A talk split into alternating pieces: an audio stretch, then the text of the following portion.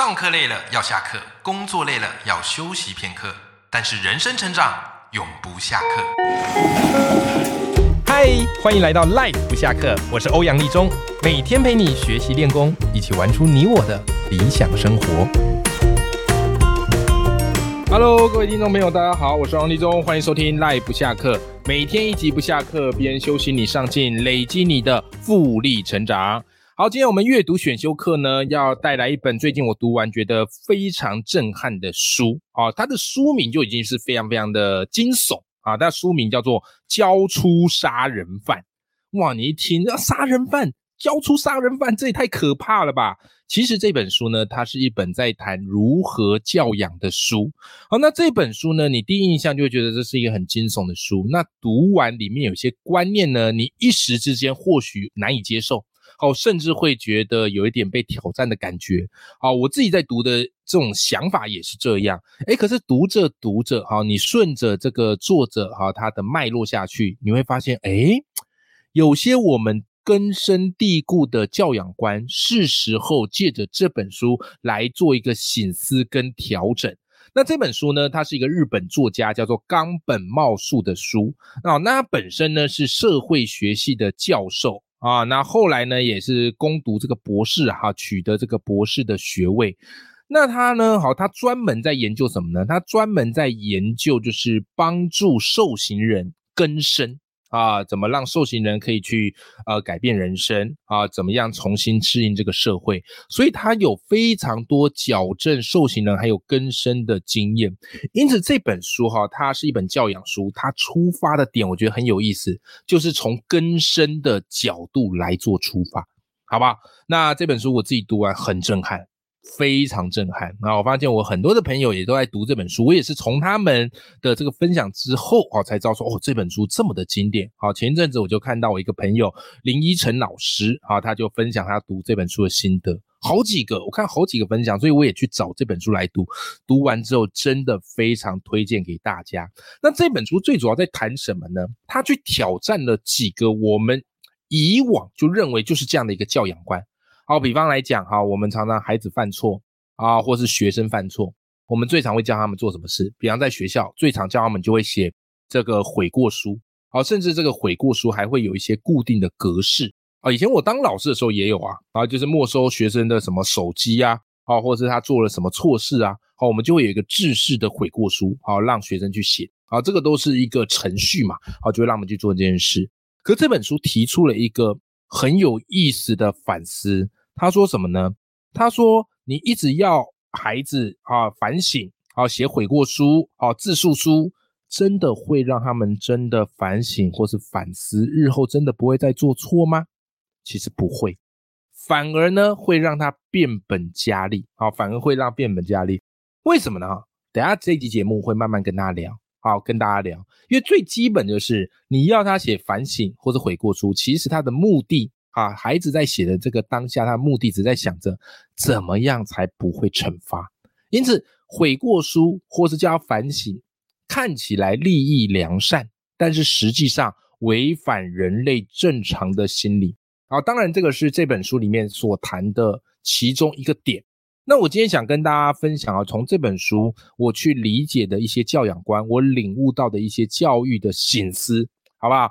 那当然，读书啊，尽信书不如无书啊。好，所以你今天在听的当下，如果跟你的呃直觉，或是跟你过往吸收到、好接收到的这些教养观有很大的差别啊，或者一时冲击太深，没有关系，你不用全盘翻新，你也不用完全接受这本书的观念。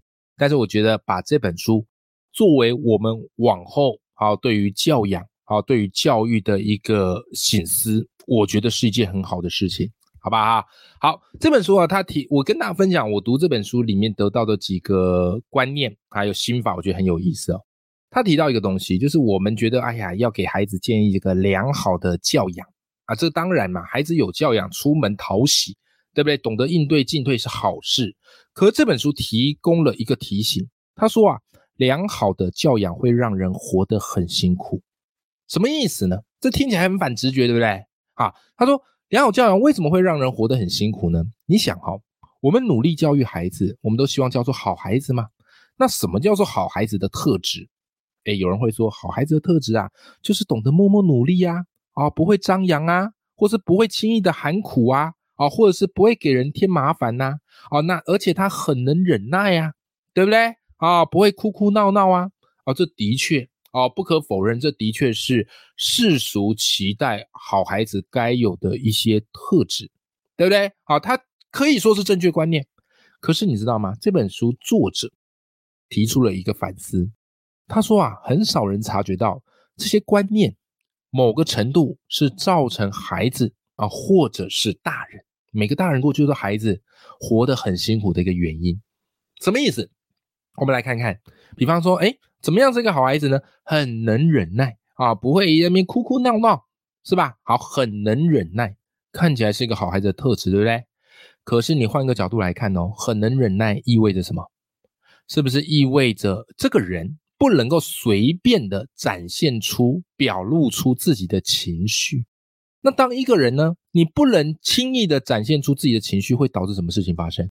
是不是这些压力啊、这些痛苦都在心里不断的累积呢？OK，迟早会爆，只是一时之间还没爆，是吧？啊，所以你看哦，这些教养观呢，很多时候表面上是正确的。可是，当我们过度标榜，并且要求孩子非得这么做，他其实久而久之会把一些压力，哦，会把一些痛苦隐忍在心中，无法释放。那爆炸就是迟早的事，好，爆炸就是迟早的事。然后这本书里面，他有谈另外一个议题哦，这个议题，好，这个议题在学校哈也是近年来非常重视的议题，那就是霸凌的问题，啊，霸凌的问题。好，那霸凌问题啊，怎么解决？多数的学校或是比较直观的解决方式，就是跟孩子们宣导嘛，啊，不可以去霸凌别人，啊，有问题呢要跟老师说，啊，不要去自这个私下解决。那通常呢，切入的角度都会从被霸凌者啊的这个身心受创，或是痛苦啊，或是压力啊，给其他人看。就你看这个被霸凌的东西很可怜，你看他导致他哦轻生啊，或者导致他哦自残，或导致他怎么样？你们难道没办法去同理他吗？对不对？可能会比较从这个角度出发，是不是？可是你知道吗？这本书他提出了一个反思，他说啊，我们可以理解这种反霸凌教育是为了要让学生透过换位思考来理解霸凌的严重性跟残酷。可是你知道吗？如果照本宣科的告诉他们啊，霸凌是坏事啊，我们要停止霸凌，其实没有什么启发的，那个效果是非常非常有限的。为什么呢？啊，因为你这种做法在短期间呐，啊，如果只是要一个这个呃这个要有一个成效，在短期间或许有，可是长时间或是深层的原因，它其实是没有获得解决的，哦，没有获得解决的。OK，因为你要孩子他同理被霸凌者，其实对很多人而言，这只会让他更加的压抑，而而这个压抑会爆发更严重的问题。那当然说到这边，你会说，哎，那到底要怎么解决？到底要怎么解决？来，书里提供的一个思考方向是，其实这些学生，好，这些受这个这个教育的学生，他们需要的不是思考被霸凌者的感受，而是说出父母。啊，或是他过去啊曾有的受害经验，这个说出其实也意味着一个情绪的宣泄啊，这个说出其实也意味着一个情绪的宣泄。我觉得这个思考角度是非常非常有意思的，就是不是从被害者的观点，而是从加害人的观点。OK，那书里当然它是有一些步骤啊，有一些步骤，我觉得它这个步骤写蛮好的，就两步。第一个步骤，老师学校可以怎么做？提示，提示他们。一般的孩子他可能不会去讲，可是你可以去提示啊。比方你可以问他们说：“哎，什么事情会让你们觉得有压力呢？是不是其实你们很希望有人可以关心你、爱你，但是就是说不出口呢？哦，就是借由这个提示去让孩子们放下心房，坦开心房。接着第二个步骤呢，你可以去做引导，好，引导。对不对？好，比方你可以怎么引导呢？你可以说，哎，每个人呐都有孤单寂寞或感到压力的时候，对不对？也会想把气呢出在这些弱小的人身上。所以，当你们感到孤单或压力，千万不要往肚子里吞，一定要找个人听你说，有没有？这是不是就是在对潜在的加害者一种引导？因为所有会去加害别人、会有霸凌行为产生，他们其实在心里都有一种压抑，都有一种发泄不来的情绪，对不对？他一定要去找人发泄。好，所以我们应该要从这些加害人的观点，适度的去做一些提示跟引导，反而比较有助于解决霸凌的问题。好，所以这本书我觉得不仅家长看，学校老师也非常适合看，很多观念是我过去根本不知道的。OK，好，那再回到教养的这个课题上，好，再回到这个教养的课题上，我们常常很希望孩子哎早点成熟，所以我们可能很常对孩子讲的话就是：哎呦，你都已经是姐姐了，你怎么还不懂得让弟弟呢？你都已经是哥哥了，你怎么还在哭呢？对不对？我们会用这个方式，好，希望他们早点成熟，好，不要孩子气。但这本书它有一个很重要的提醒，他说什么呢？他说让孩子赶快变成大人是很危险的。我再强调一次，让孩子赶快变成大人是很危险的。OK，为什么呢？因为当我们告诉孩子说你要坚强，你都已经成年了，你都已经是姐姐了，你都已经哥哥了，你不应该怎么样怎么样怎么样了？其实这背后隐含着一个潜台词，就是孩子气是不好的啊，希望孩子表现得像大人，对吧？但是呢，一旦我们过度的强调用这个价值观来教养孩子，后面会延伸出非常严重的问题。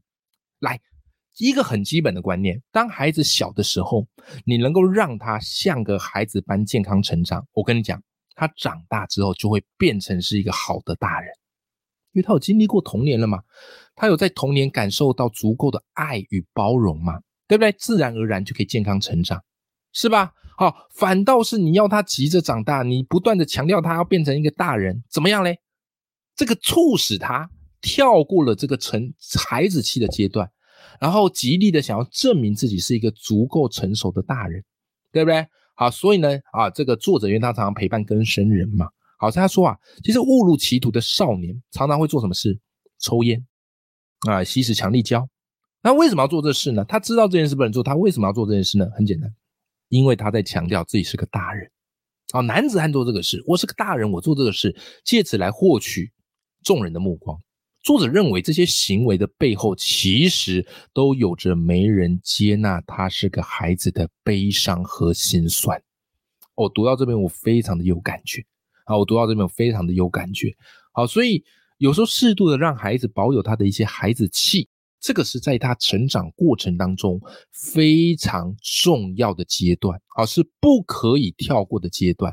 OK，好，再来还有另外一个啊，我觉得这个这个里面也提到哈，我们当父母可以怎么做啊？听，当然啦，这个你一时之间看你会觉得有一点刺耳啊。我自己第一次读这本书也觉得哎很刺耳，因为它挑战了你的一些教养方式。但我觉得这就是阅读最可贵的一件事。如果你都是在读同温层的这个书的话，我们的阅读其实是不会成长，我们的人生是不会成长的，好吧？OK，好，好。所以这本书呢，他也告诉他，他也告诉我们一件事情，就是我们当父母的哈，很多时候我们当父母就觉得，哎呀，我们太有道德包袱，太有一些责任感的压力的啊，我们都觉得怎么样嘞？啊，为人父母啊，不可以在孩子面前示弱啊，或者是诉苦，对不对？啊，可是呢？如果你认为父母亲不该孩子面前诉苦，那自然而然孩子他接收到的讯息就是诉苦是一件不好的事。慢慢的孩子也会变得不懂得诉苦。但作者告诉我们，其实我们人类本来就是这个软弱的生物，能够自然的去展现出自己的弱点、缺点啊，这其实是一种接纳真实自己的表现。所以，即便我们当父母，我们当父母，我们也不是圣人呐。我们也是从零开始学怎么当父母啊，啊，甚至即便我们当父母，但我们也会有一些很不成熟的举动啊，是不是？好，所以作者他提醒我们一件事情啊，他提醒我们一件事情，就是我们能够在孩子面前展现出自己的弱点，展现出自己的缺点，甚至能够跟孩子说对不起，对不对？好，去接纳他的情绪。我跟你讲，这样的父母教出来的孩子也会去接纳真实的自己。啊，这件事情是非常非常重要的，非常非常重要。还有我们在跟孩子去做沟通对话的时候，切记一件事：我们都很爱讲道理，我们都很爱说教。但是从这本书的这个观点告诉你，说教是完全没有用的，因为人对于说教本身就会抗拒。你说的再多，到时候孩子他所接受到训练就是你就是要强迫他接受这些道理。他表面上跟你应付，但实际上他不会改变，他不会改变。